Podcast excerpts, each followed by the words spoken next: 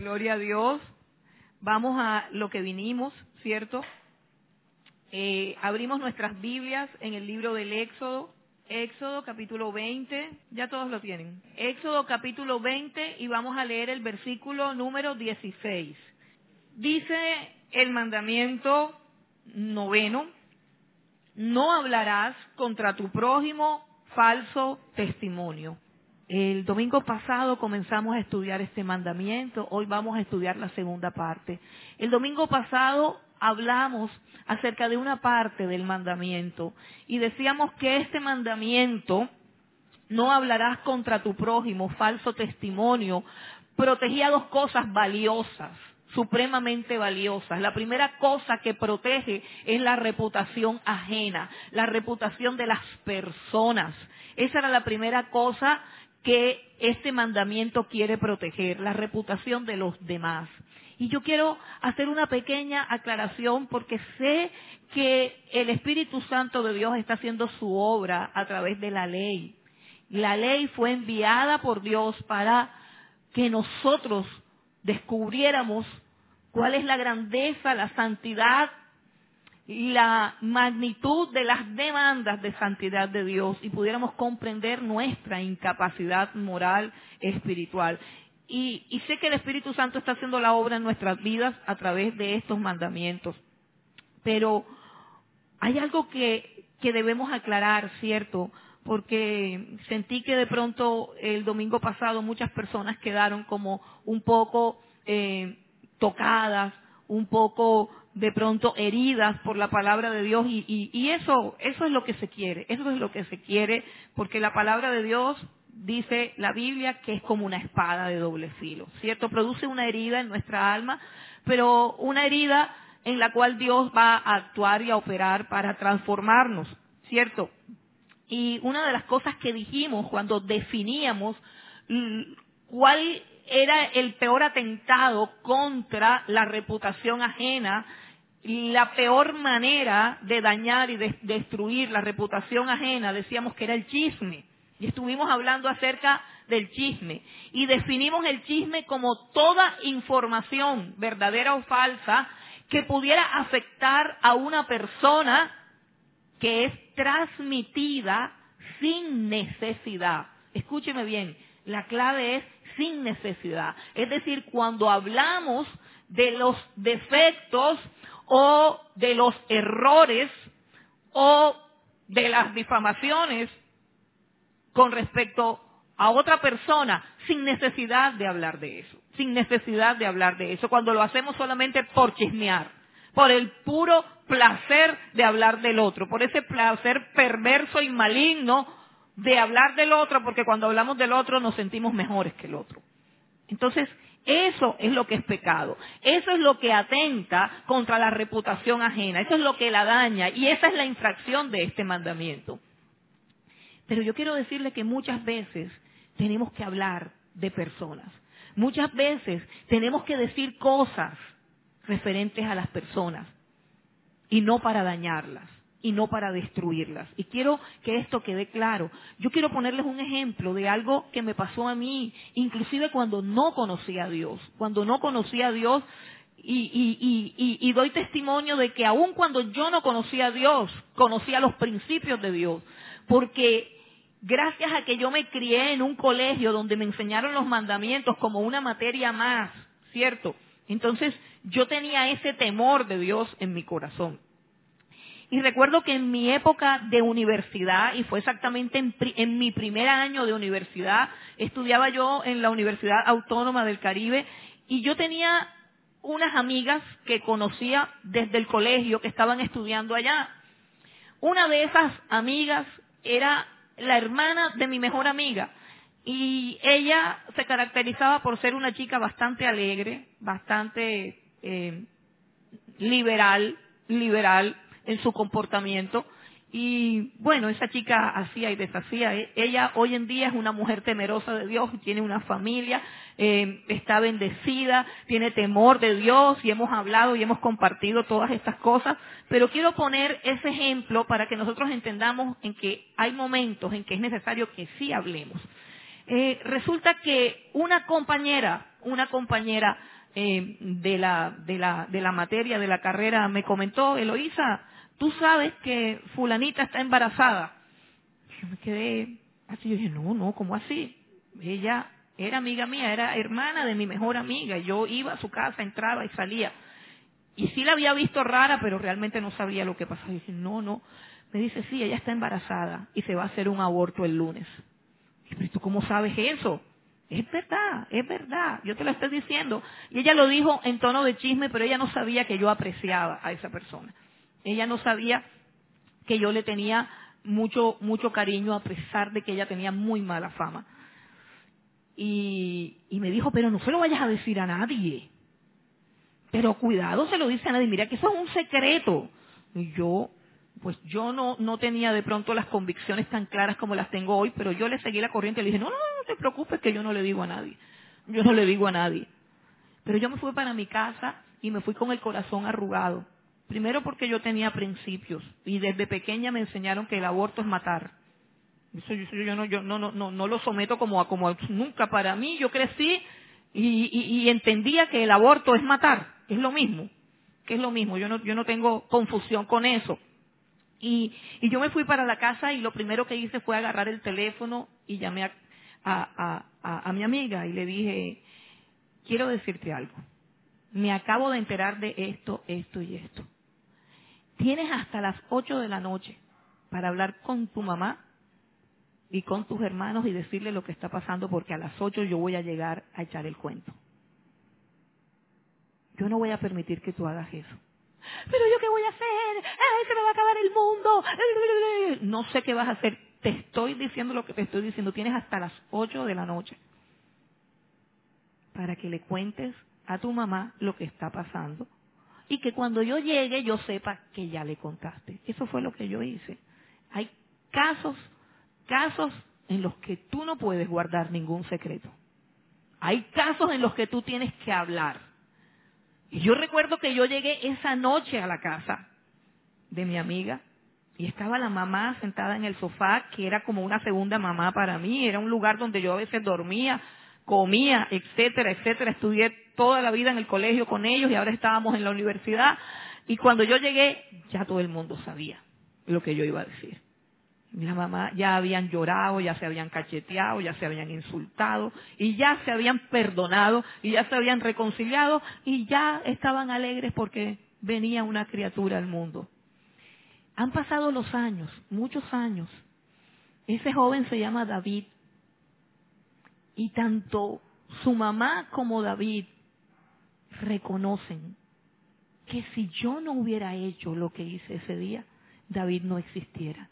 Y, ella me recuerda con gratitud y me recuerda con respeto y le ha contado la historia a su hijo, porque repito, es una familia, es una pareja restaurada.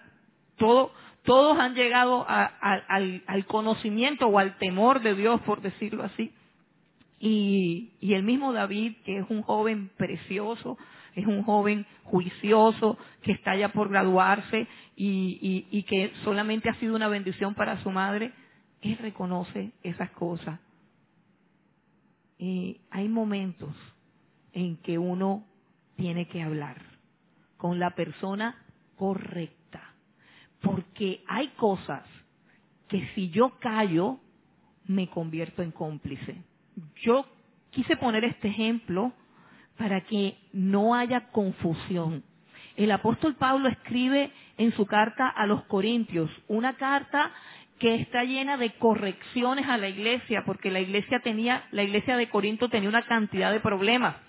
Y esos problemas que había, problemas de fornicación, problemas de divisiones, problemas de murmuración, problemas de falsos maestros, todos esos problemas se enteró el apóstol Pablo porque una familia llamada los de Cloé, los de Cloé, le escribieron al apóstol Pablo y le contaron todo. Y eso que hicieron los de Cloé no fue un chisme, fue hacer lo correcto para impedir que una iglesia fuera destruida por el diablo.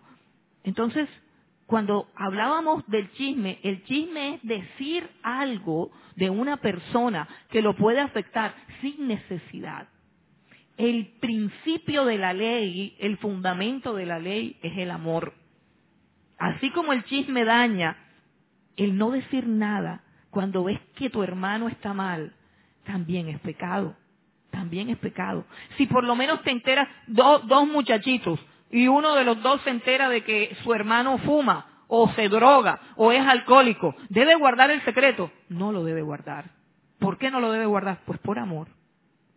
Precisamente por amor. Entonces, una cosa es el chisme y otra cosa es tratar con el pecado, denunciar el pecado por el bien del pecador. Hoy vamos a hablar con la segunda, de la segunda cosa que protege este mandamiento. Dijimos que este mandamiento protegía la reputación ajena, algo supremamente valioso, y también protege la verdad. Otro asunto supremamente valioso, la verdad. Pero para hablar de la verdad debemos hablar primero de la mentira, porque a veces lo opuesto a una cosa nos hace ver con claridad esa cosa. Entonces, antes de hablar de la verdad, hablemos de la mentira, que es realmente lo que prohíbe también este mandamiento. No mentirás, y así ha sido interpretado en otros libros de la Biblia. No mentirás. No mentirás. ¿Qué es la mentira? La mentira es el problema más grave que tiene el ser humano. Esta persistente y natural inclinación a mentir y a engañar que hay, repito, en todo ser humano. Persistente y natural inclinación que hay en todo ser humano a mentir y a engañar. Mentimos para protegernos. Mentimos para conseguir lo que queremos. Mentimos para aparentar que somos lo que no somos. Mentimos para tapar nuestras faltas. En esencia, nosotros mentimos porque no confiamos en que Dios puede protegernos de las consecuencias de decir la verdad pero mentimos con mucha facilidad. Además de que tenemos una inclinación muy fuerte y arraigada en el alma a la mentira, vivimos en una sociedad que está construida con mentiras. Toda nuestra sociedad está construida con mentiras. De tal manera que la mentira es algo natural, social. Está caracterizado como algo de la civilización. La mentira se ha vuelto el pan de cada día, se ha vuelto parte de nuestro hablar. Y, no hablo del hablar de la iglesia, hablo del hablar de la humanidad como tal. Hasta el tono de las voces es falso. Hasta el tono de las voces es falso.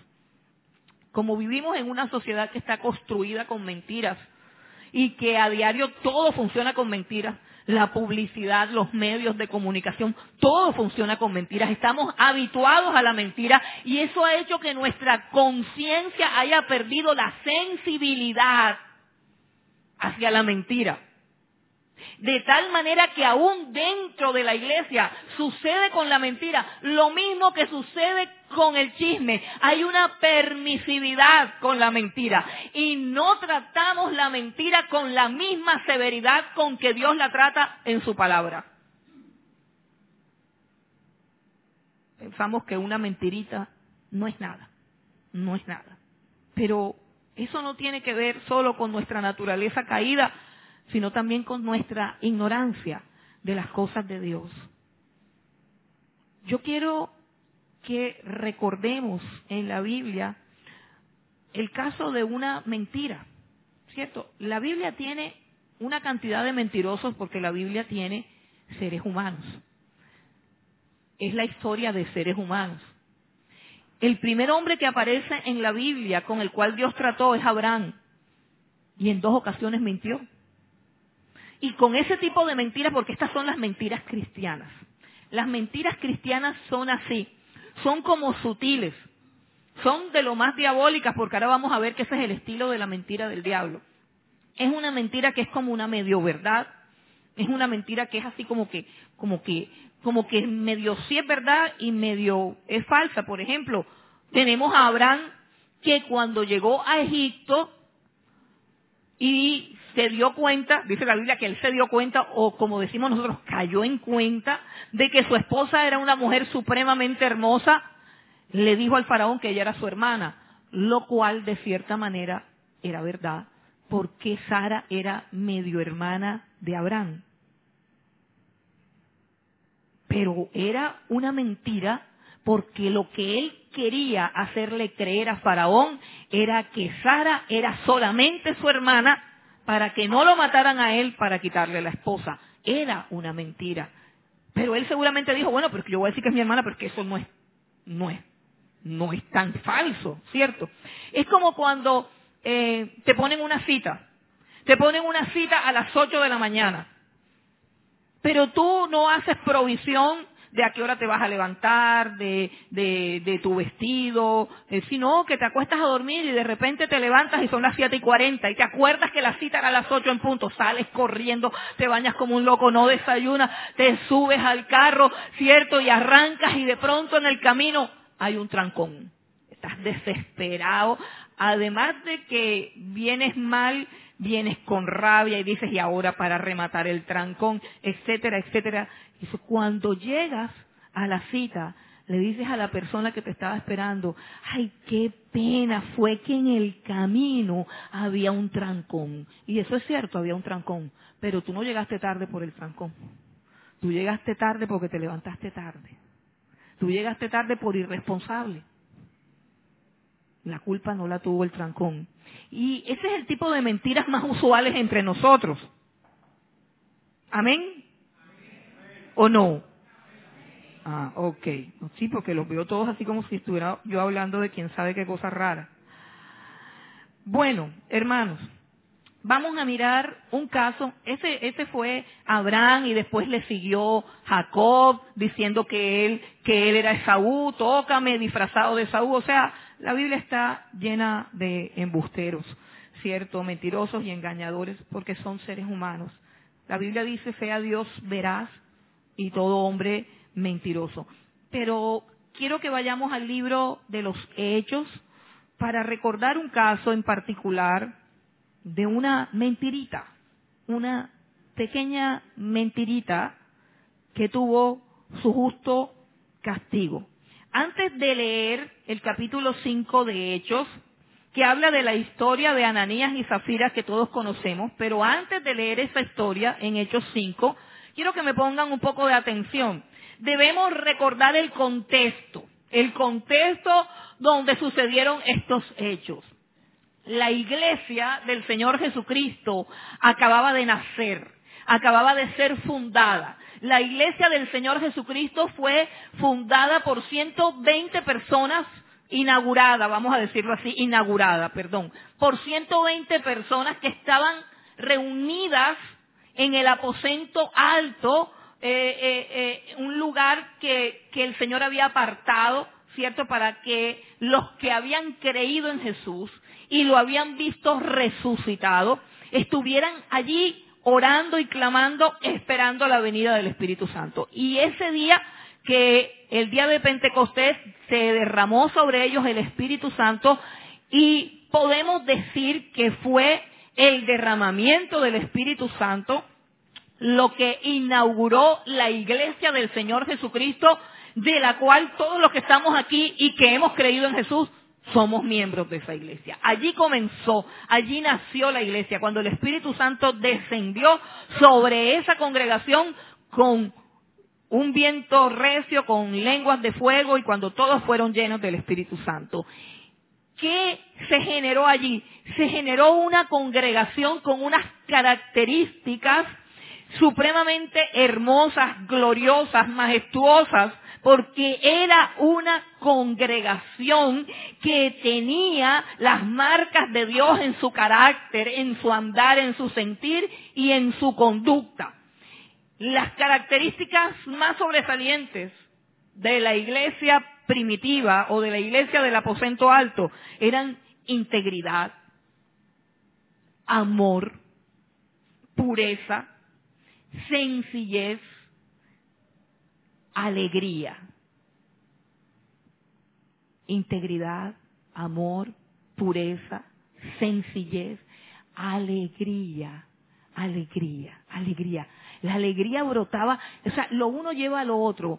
Sentían tanto amor los unos por los otros que como cuando se reunían estaban llenos de alegría. Y el último de los frutos era la generosidad. Era una iglesia generosa. Los miembros de esa iglesia estaban llenos del Espíritu Santo. Eso significaba que estaban llenos de amor, que estaban llenos de gozo, que estaban llenos de pureza, que estaban llenos de bondad. La alegría, el gozo y la plenitud de esas personas no dependía de lo que tenían. No dependía de las cosas materiales que pudieran poseer, sino del gozo y de la alegría de haber sido redimidos por Dios y de amarse con amor fraternal genuino, puro y sincero. Ese amor brotaba y fluía. Era una iglesia que perdió totalmente el afecto por las cosas materiales. Y que lo único valioso para esta iglesia de lo material era la capacidad que esas cosas materiales me brindaban para bendecir al otro. Y se convirtió en una iglesia llena de abundante generosidad. Donde de una manera, escúcheme bien, libre, de una manera espontánea, no por obligación, sino por genuino amor y por genuino gozo. Cuando estaba ministrando las ofrendas, el hermano leyó acerca de una iglesia cuya profunda pobreza y tribulación abundó en riquezas de su generosidad.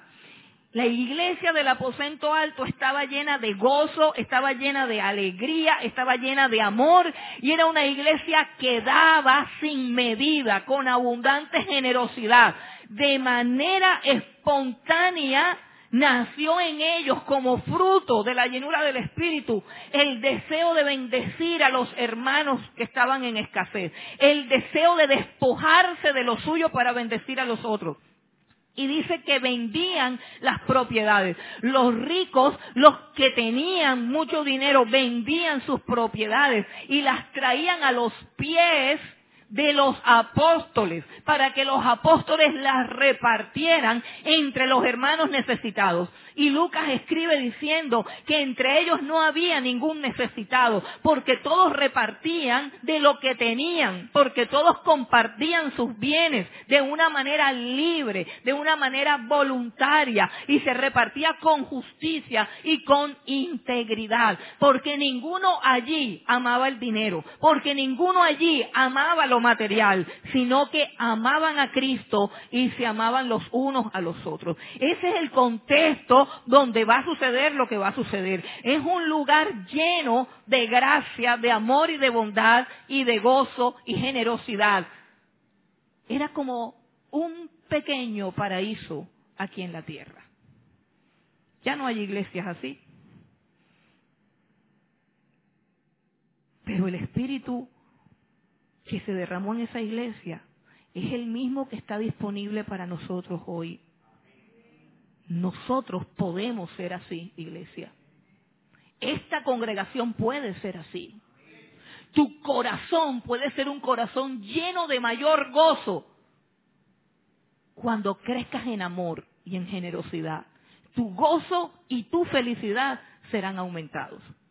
Y en esta en este pequeño paraíso aquí en la tierra sucedió lo mismo que sucedió en el jardín del Edén. El jardín del Edén era perfecto, pero un día Satanás entró. Y aquí sucedió también lo mismo. Vamos a leer Hechos capítulo 5. Y vamos a leer del 1 al 10. Dice, pero cierto hombre llamado Ananías, con Zafira su mujer, vendió una heredad y sustrajo del precio sabiéndolo también su mujer, y trayendo solo una parte, la puso a los pies de los apóstoles. Y dijo Pedro, Ananías, ¿por qué llenó Satanás tu corazón para que mintieses al Espíritu Santo y sustrajeses del precio de la heredad? Reteniéndola, ¿no se te quedaba a ti? Y vendida, ¿no estaba en tu poder? ¿Por qué pusiste esto en tu corazón? No has mentido a los hombres, sino a Dios. Al oír Ananías estas palabras, cayó y expiró. Y vino un gran temor sobre todos los que lo oyeron. Y levantándose los jóvenes lo envolvieron y sacándolo, lo sepultaron. Pasando un lapso como de tres horas, sucedió que entró su mujer, no sabiendo lo que había acontecido. Entonces Pedro le dijo, dime, ¿vendiste en tanto la heredad? Y ella dijo, sí, en tanto. Y Pedro le dijo, ¿por qué conviniste en tentar al Espíritu del Señor? He aquí a la puerta los pies de los que han sepultado a tu marido y te sacarán a ti. Al instante ella cayó a los pies de él y expiró. Y cuando entraron los jóvenes, la hallaron muerta y la sacaron y la sepultaron junto a su marido. Esta es una historia bien compleja y que a veces no comprendemos. Como les decía, de manera espontánea, algunos hombres, entre ellos Bernabé, decidieron libremente vender sus casas y traer el dinero a los pies del apóstol. Pero esta pareja, al parecer, tenía otro móvil. Al parecer tenía otra motivación que el simple amor y la simple generosidad. El pecado aquí no fue que no dieron, porque estaban dando una parte de la venta de su heredad, lo cual podría haber sido una muy buena ofrenda y hubiese podido ser recibida por Dios con, con alabanza. Si ellos simplemente hubieran dicho, hemos decidido vender nuestra casa y vamos a darle la mitad del precio a la iglesia. Si ellos simplemente hubiesen dicho la verdad, pero trajeron una ofrenda y la ofrenda fue una mentira. Trajeron una ofrenda de algo que es abominable para Dios frente a un Dios que es un Dios de verdad, de justicia y de santidad. La pregunta que nos debiéramos hacer es por qué no hay más muertos en la iglesia de hoy. Pero hay algo, hay algo, hay algo que nosotros debemos retomar de este relato. Hay unos principios claves acerca de la mentira que podemos extraer de este relato. El primer principio está en el versículo Número tres, Pedro le dijo a Ananías, ¿por qué llenó Satanás tu corazón? La Biblia nos enseña, hermanos, en Juan capítulo 8, versículo 44, que Satanás es el padre de la mentira. Y quiero que pensemos en este título con profundidad. Dice, Satanás es el padre de la mentira. Vamos un momentico a Juan capítulo 8. Juan capítulo 8, versículo 44. Jesús está hablando con los fariseos y les dice, vosotros sois de vuestro padre el diablo y los deseos de vuestro padre quieren hacer. Él, o sea, el diablo, ha sido homicida desde el principio y no ha permanecido en la verdad, porque no hay verdad en él. Cuando habla mentira, de suyo habla, porque es mentiroso y padre de mentira. El primer principio de la mentira es que el padre de la mentira es Satanás. Yo creo que esto es un asunto para profundizar, profundizar y reflexionar. El padre de la mentira es Satanás. En cualquiera de sus manifestaciones, toda mentira, por insignificante que parezca, tiene como padre a Satanás. Toda mentira tiene como padre a Satanás. Cuando Adán y Eva estaban felices y dichosos en el jardín del Edén, Satanás ingresó con una mentira. La Biblia dice que Satanás cuando habla mentira, habla de suyo, es decir, habla su lenguaje. Quiero explicarles lo que quiere decir eso. Lo que quiere decir eso es que aun cuando él esté diciendo la verdad, está mintiendo. Aun cuando él esté expresando una verdad, esa verdad ya está contaminada con un énfasis que él le pone y que la hace una mentira. Por ejemplo, Dios le había dicho a Adán y Eva, de todo árbol del huerto podrán comer, menos del árbol de la ciencia del bien y del mal. Esas fueron las palabras de Dios. De todo árbol del huerto podrán comer. Y había miles y miles de árboles, menos de uno. Satanás llegó y le dice a Eva, con que Dios no les ha permitido comer de todo árbol del huerto. Eso parece una verdad, pero se le cambió el énfasis. Cambiaron las cosas, porque Dios está diciendo, tienes total libertad con todos los árboles que yo he creado. Tienes total libertad de disfrutar de todo lo que yo he creado. Te he puesto una pequeña restricción. Y Satanás llega y dice, con que Dios les ha puesto restricciones, con que Dios no les ha dado una libertad completa, con que Dios los tiene reprimidos. Una verdad con un énfasis equivocado es una mentira. Y esa mentira sutil entró al mundo para destruir al hombre. Esa pequeña y sutil mentira tuvo el poder de destruir toda la humanidad, de cambiar y de trastornar los sentidos y la perfección del ser humano cambió la percepción de Dios porque lo hizo desconfiar de Dios, lo hizo desconfiar de su creador, lo hizo desconfiar de la integridad y de la buena voluntad de Dios. Y eso es lo que nos sigue pasando a nosotros. Por eso es que mentimos, porque nosotros finalmente creemos que la mentira es la mejor salida y que decir la verdad nos va a poner en riesgo. Confiamos más en el diablo que en Dios, que nos dice, di la verdad siempre y yo te ayudaré, yo estaré contigo.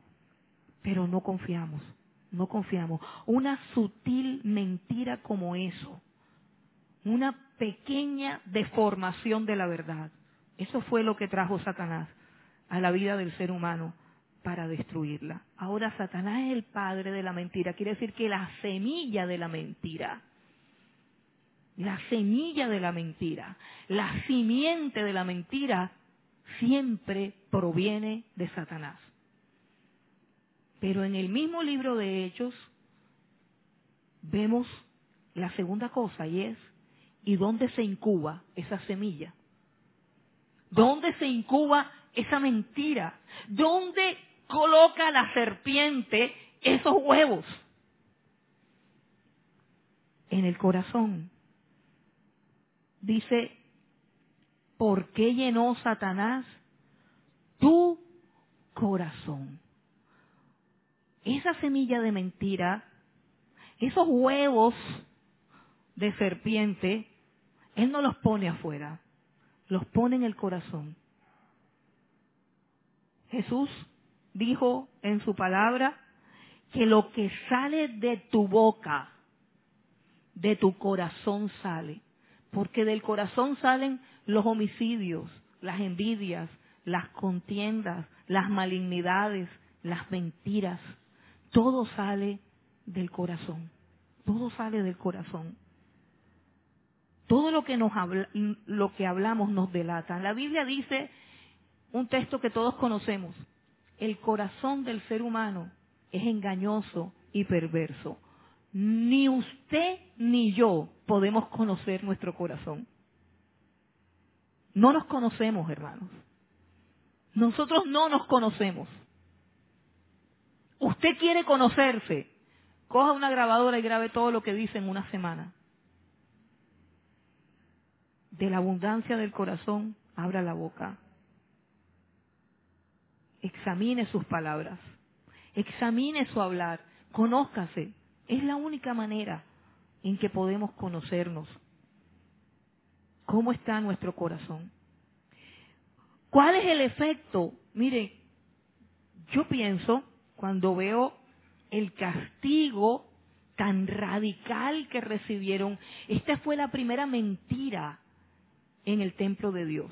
Este fue el primer pecado en medio de una congregación santa, en medio de una congregación pura, en medio de una congregación llena del Espíritu Santo. Este fue el primer pecado, la mentira. Satanás quiso ingresar para dañar y destruir. Y yo creo, a mí se me antoja, pienso, que el castigo radical de Dios de matarlos a los dos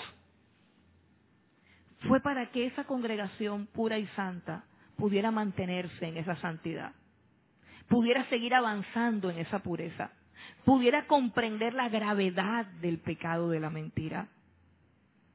Pienso que Dios operó en beneficio del resto de la congregación. Una congregación que estaba siendo amenazada de contaminarse con esta práctica algo tan puro y tan sagrado, escúcheme bien, algo tan puro y sagrado como el dar sacrificialmente para bendecir a los demás. En el caso de Bernabé y de todos aquellos que de su propia voluntad decidieron dar sus cosas, no porque estaban obligados, el que quería quedarse con su casa se quedaba con su casa y el que quería venderla la vendía. Todo lo que ellos hacían era inspirado por el Espíritu Santo. Todo lo que daban no tenía una intencionalidad oculta. No había nada sucio. No estaban buscando fama, no estaban buscando gloria, daban simplemente porque habían entendido y experimentado que era más bienaventurado dar. Y en esa pureza y en esa santidad llegó una amenaza, una mentira que quería contaminar la adoración, que quería contaminar el culto, que quería contaminar la congregación. Y Dios respondió de esta manera mostrándonos cuán horrenda es la mentira y sobre todo la mentira en su casa la mentira en su presencia, la mentira en las bocas de aquellos que han sido redimidos. Cuán horrenda es la mentira. Y eso fue lo que sucedió. El efecto fue muerte. Y aunque no muramos como Ananías y Zafira, siempre que decimos una mentira, el efecto es muerte. El efecto es muerte. Ahora, la mentira, hermanos, nos esclaviza, y nos separa de los seres queridos. Porque es inevitable que la mentira salga a la luz. Eso es inevitable. La mentira siempre sale. Cuando a mí me están echando mentiras, cuando a mí me están diciendo cosas así que se ve que no tienen peso, yo siempre digo, di la verdad, porque la verdad tiene mucho peso. Y si yo edifico mi vida sobre la verdad, mi vida va a estar firme y fuerte. Pero si yo edifico algo sobre una mentira, eso se va a desmoronar y se va a destruir. Se va a destruir. El mentiroso siempre quedará avergonzado. El mentiroso siempre quedará descubierto. Y qué horrible es descubrir la mentira en la casa de Dios. Qué horrible. Qué horrible. Por pequeña que sea, la imagen de esa persona se desdibuja y la confianza en esa persona se acaba. Y es muy difícil, es muy difícil restaurar la confianza en alguien que tú has descubierto que te ha mentido. Porque hay veces que descubrimos que esa persona nos miente y esa persona está engañada pensando que uno no ha descubierto esa mentira. Hermano, la mentira es el sustento de todos los pecados. Todos los pecados se sostienen con mentiras. ¿Cómo se sostiene un adulterio? Con mentiras. El adúltero dice docenas de mentiras, porque los adulterios se tapan con mentiras. La irresponsabilidad se excusa con mentiras. El fraude opera a base de mentiras. ¿Quieres conseguir algo a lo cual no tienes derecho? Puedes adulterar información concerniente a tu persona. Puedes llenar un papel con mentiras, ¿cierto? Y nosotros decimos, ah, bueno, si la escribo ahí, o sea, yo pongo una cruz aquí. Y tú sabes que la cruz no debe ir en sí, sino en no. Pero yo pongo la cruz en sí porque si no la pongo en sí, no me dan el beneficio. Pero yo no soy mentiroso. La sangre de Cristo tiene poder y después de que lleno ese formulario con mentiras, me arrodillo y le pido a Dios que me aprueben la solicitud. Porque les da risa. ¿Alguien se sintió fotografiado? Bueno, por si las moscas hay algún formulario por ahí con mentiras que esté en curso, que Dios tenga misericordia de nosotros. El castigo de la mentira. Vamos al Salmo capítulo 5. Salmo capítulo 5. Versículo 6. Dice, destruirás a los que hablan mentira. Al hombre sanguinario y engañador abominará Jehová. Proverbios 6, 16.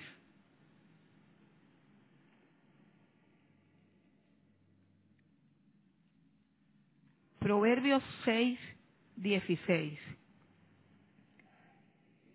Dice, seis cosas aborrece el Señor, y aún siete abomina su alma. Los ojos altivos, la lengua mentirosa las manos derramadoras de sangre inocente y los demás lo buscan en su casa. Pero es una de las cosas que Dios aborrece con todas las fuerzas de su alma. Vamos a Proverbios 12.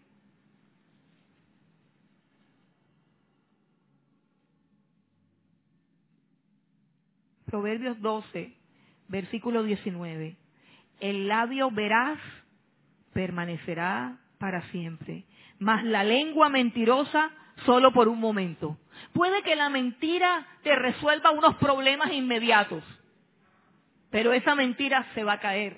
Esa mentira va a ser descubierta. Esa mentira te va a costar. Esa mentira va a hacer que se desmoronen otras cosas en tu vida. La mentira no dura mucho tiempo. Al final, en la Biblia, en Apocalipsis 21, que yo sé que estos textos la mayoría los conocen, pero algunos no. Yo quiero mostrarles en Apocalipsis 21 el final de los mentirosos. El final de los mentirosos. Apocalipsis 21, 8. Pero los cobardes e incrédulos, los abominables y homicidas, los fornicarios y hechiceros, los idólatras y todos los mentirosos. ¿Cuántos mentirosos? Todos los mentirosos. No los mentirosos de mentiras grandes o los de mentiras pequeñas. Todos los mentirosos tendrán su parte en el lago que arde con fuego y azufre, que es la muerte segunda. Vamos ahora a Apocalipsis 22, el siguiente capítulo, y miramos el versículo 15. Mas los perros estarán fuera. ¿Fuera de qué? Fuera de la presencia de Dios, fuera de la ciudad celestial. Los perros estarán fuera. No se refiere, eh, tengo que hacer claridad para que no queden con el asunto de los perros. Porque algunos dirán, ah, que los perros también van al cielo si se portan bien.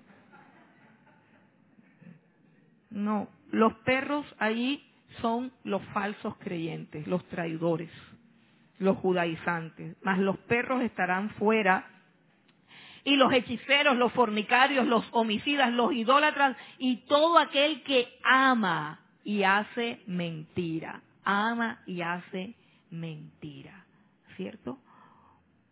¿Cuán horrenda es la mentira? El padre de la mentira es Satanás. Y el lugar donde él engendra la mentira es en tu corazón. Eso es lo que la Biblia dice. Pero ¿qué es la verdad? ¿Qué es la verdad?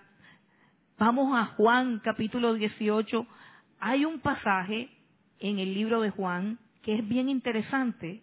Jesús está siendo acusado y lo llevan al pretorio. Ese pasaje me encanta, me parece espectacular, tiene una cantidad de matices y de cosas que no puedo tratar aquí. Juan capítulo 18. A Jesús lo llevan atado al pretorio. Le han hecho de todo. Injustamente lo han juzgado a la hora que no es correcta en el patio de Anás y de Caifás. Han hecho con él de todo, pero no pueden condenarlo a muerte porque ningún judío tiene autoridad para condenar a muerte a nadie, solamente las autoridades romanas. Y llevan a Jesús al pretorio, a la sede de Pilatos, el gobernador de Roma. Lo llevan allá y allá sucede algo bien interesante que quiero que leamos. En Juan capítulo 18 vamos a leer del versículo 33 la conversación de Jesús con Pilato. Juan 18, 33 dice, entonces Pilato volvió a entrar en el pretorio y llamó a Jesús y le dijo, ¿eres tú el rey de los judíos? Jesús le respondió, ¿dices tú esto por ti mismo o te lo han dicho otros de mí? Pilato le respondió, ¿soy yo acaso judío? Tu nación y los principales sacerdotes te han entregado a mí. ¿Qué has hecho? Jesús respondió, mi reino no es de este mundo. Si mi reino fuera de este mundo, mis servidores pelearían para que yo no fuera entregado a los judíos. Pero mi reino no es de este mundo. Le dijo entonces Pilatos, luego, ¿eres tu rey? Que eso es lo que le interesa a Pilato, el asunto de si es o no es rey. ¿Eres tu rey? Respondió Jesús, tú dices que yo soy rey. Yo para esto he nacido y para esto he venido al mundo, para dar testimonio a la verdad. Todo aquel que es de la verdad oye mi voz, dijo Jesús. Dijo Jesús. Y a continuación Pilato le dice, ¿qué es la verdad? ¿Qué es la verdad? Y cuando hubo dicho esto, salió otra vez a los judíos y les dijo, yo no hallo en él ningún delito. Quiero leer este texto porque él preguntó por algo que estaba muy lejos de su entendimiento. Pero lo peor de todo es que preguntó por algo que a él no le importaba. A él lo único que le importaba era su gobierno y su puesto en Roma. Y sabemos que este Pilato fue advertido por su esposa porque Dios en su misericordia envió un sueño donde su esposa le advertía, Pilato no tengas nada que ver con ese judío, ese judío es inocente. Pilato ya sabía en su corazón que Jesús era inocente y lo único que quería era lavarse las manos como lo hizo. El único asunto que a él le importaba era declarar la inocencia de que Jesús no quería rebelarse contra Roma. Pero cuando Jesús le dice, yo lo que he venido a hacer no es a quitarte el puesto, yo no he venido a quitarte la corona, yo no he venido a quitarte nada, yo he venido a dar testimonio de la verdad, porque los que son de la verdad me siguen a mí. Los que son de la verdad. Y eso es preocupante porque Jesús dijo, todo aquel que es de la verdad, oye mi voz. Todo aquel que es de la verdad.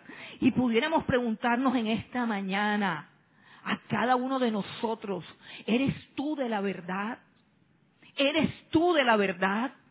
¿Eres tú de la verdad? ¿O eres como Pilato que lo único que le importa es su puesto?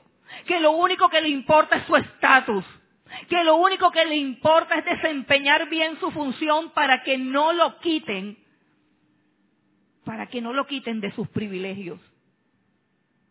¿Eres tú de la verdad? Porque los que son de la verdad oyen a Jesús. Los que son de la verdad oyen a Jesús los que son de la verdad, óyenme vos. Si tan solo Pilatos se hubiera interesado en escuchar la respuesta. Le inquietó Miércoles, este hombre está hablando de un concepto que yo no conozco, la verdad. O sea que hay una verdad. Porque en este tiempo, mis queridos amigos, la verdad no existe. Este, el mundo en que nosotros vivimos es un mundo de valores relativos. Por eso se habla de tu verdad, mi verdad y la verdad de ellos. Y te dicen, eso es verdad para ti, pero para mí no es verdad. Miren, si la verdad no es absoluta, no es verdad. Dios es un Dios de valores absolutos.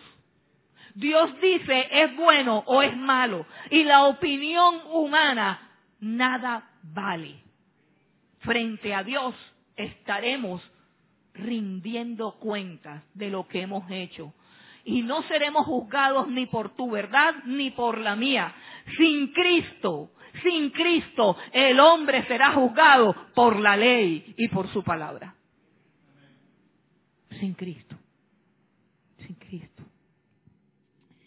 La verdad es la esencia del carácter de Dios.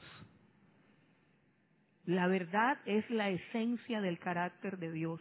Es un atributo de su santidad, de su perfección y de su justicia.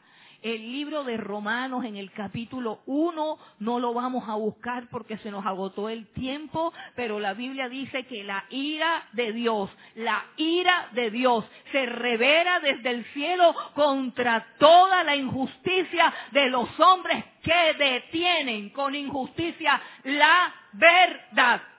Y la Biblia dice que nosotros, queridas, amadas iglesia, levanten la mano. ¿Quiénes son iglesia aquí? ¿Quiénes son iglesia del Señor Jesucristo? La Biblia dice que la iglesia del Señor Jesucristo es columna y baluarte de la verdad. Columna y baluarte de la verdad. Nuestro tesoro es la verdad.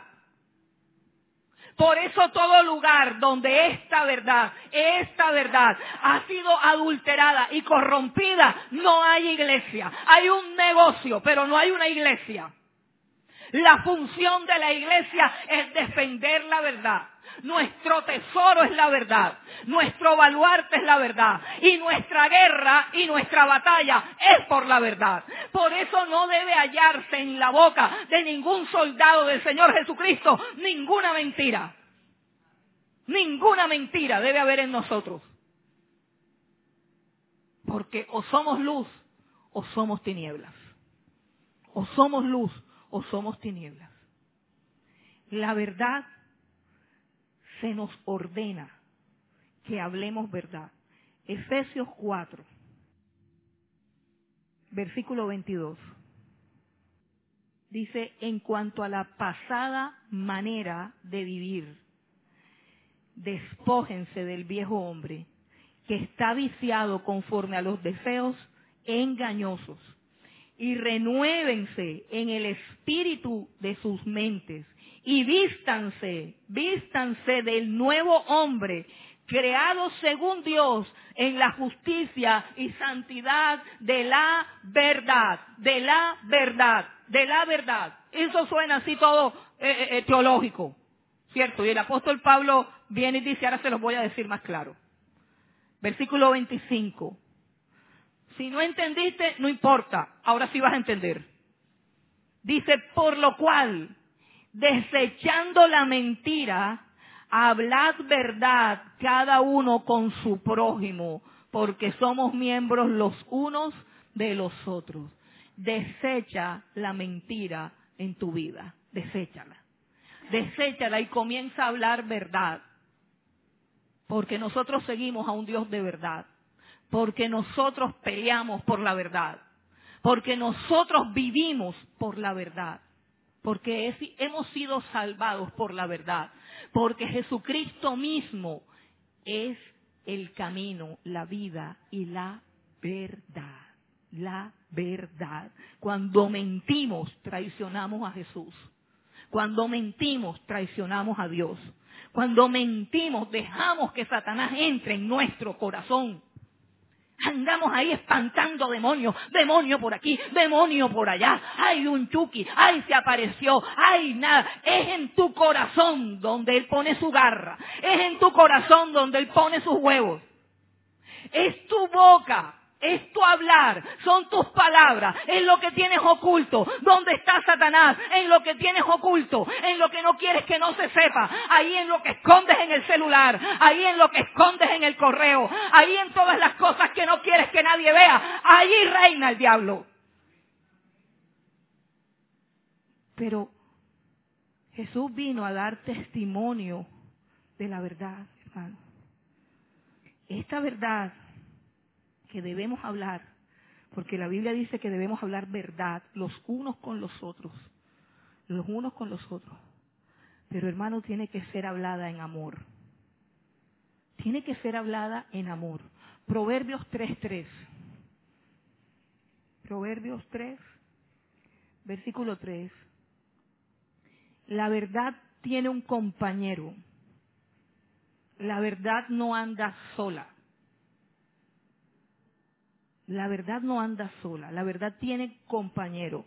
Y dice, nunca se aparten de ti la misericordia y la verdad. Átalas a tu cuello, escríbelas en la tabla de tu corazón. La verdad debe ser hablada con amor. Proverbios 16. Proverbios 16, 6.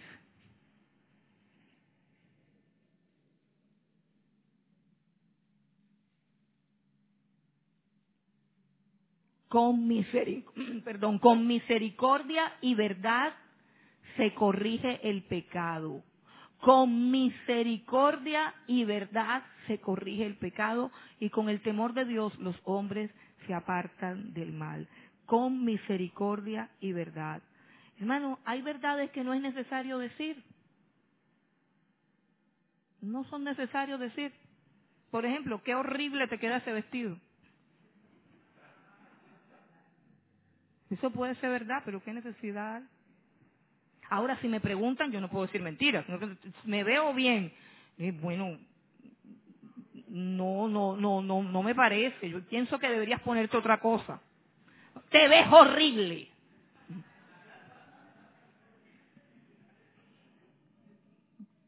Esa es una verdad sin misericordia. Es muy diferente atacar con firmeza el pecado que atacar con dureza al pecador. Son dos cosas diferentes. Porque muchas veces es muy diferente atacar con firmeza el pecado, o sea, la mentira, hay que atacarla con firmeza. Dios, no me mientas. La mentira no es de Dios, la mentira es del diablo. No mientas, di la verdad, cueste lo que cueste. Dios te ayudará. Confía en Dios. Él te protegerá. Di la verdad. No mientas. Eso es diferente a decir, tú eres un mentiroso hijo del diablo. Eso es diferente, hermano. Son dos cosas totalmente diferentes. Miren, Job, cuando la mujer le dijo, maldice a Dios y muérete, le dijo, como suelen hablar las mujeres fatuas, has hablado. No le dijo, tú eres una mujer fatua. No le dijo. Que eso hubiera quedado poquito. ¿Cierto? Pero ni siquiera eso le dijo. Le dijo, has hablado como una mujer fatua. Eso es diferente. Hermanos, la verdad liberta. La verdad liberta. Pobre Pilatos que se paró antes de tiempo y no escuchó al Señor hablar de la verdad. Juan capítulo 8, volvamos.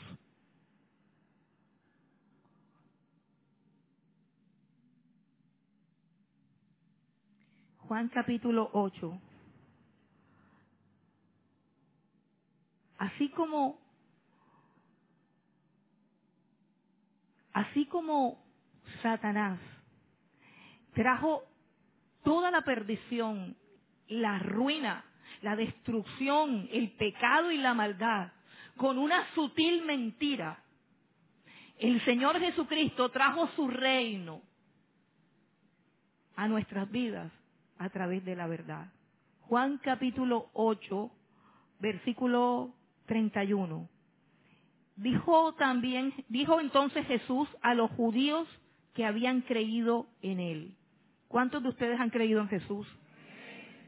si ustedes permanecen en mi palabra, dice Jesús, serán verdaderamente mis discípulos si permanecen en mi palabra. ¿Qué dijo más adelante? El diablo es un homicida porque no ha permanecido en la verdad.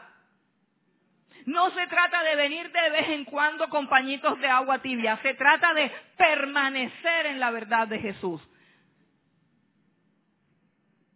Si ustedes permanecen en mi palabra, serán verdaderamente mis discípulos y conocerán la verdad y la verdad los hará libres. Oiga, no basta con creer en Jesús. No basta con creer en Jesús. Es aquí todo el proceso de la salvación. Tú vienes a Jesús y crees en Él. Y haces la oración de fe. Y le entregas tu vida. Perfecto. Pasas de muerte a vida. Pero sigues en el mundo sigues con las conversaciones profanas que corrompen, siguen amando las cosas del mundo y la palabra que Dios siembra en sus corazones, se la lleva el diablo con sus mentiras, con sus engaños, con sus artimañas.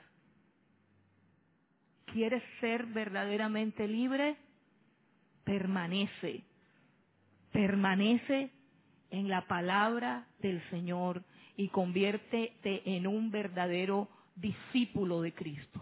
Discípulo de Cristo. No seas un evangélico, no seas un religioso más, no llenes una silla. Jesucristo te está invitando personalmente a que seas su discípulo, a que te tragues sus palabras y que las palabras de Jesús permanezcan en su corazón. Pero estos judíos, estos judíos que andaban con Jesús le respondieron, versículo 33, linaje de Abraham somos y jamás hemos sido esclavos de nadie. ¿Cómo dices tú que seremos libres? ¿Qué tipo de libertad es la que Jesús ofrece?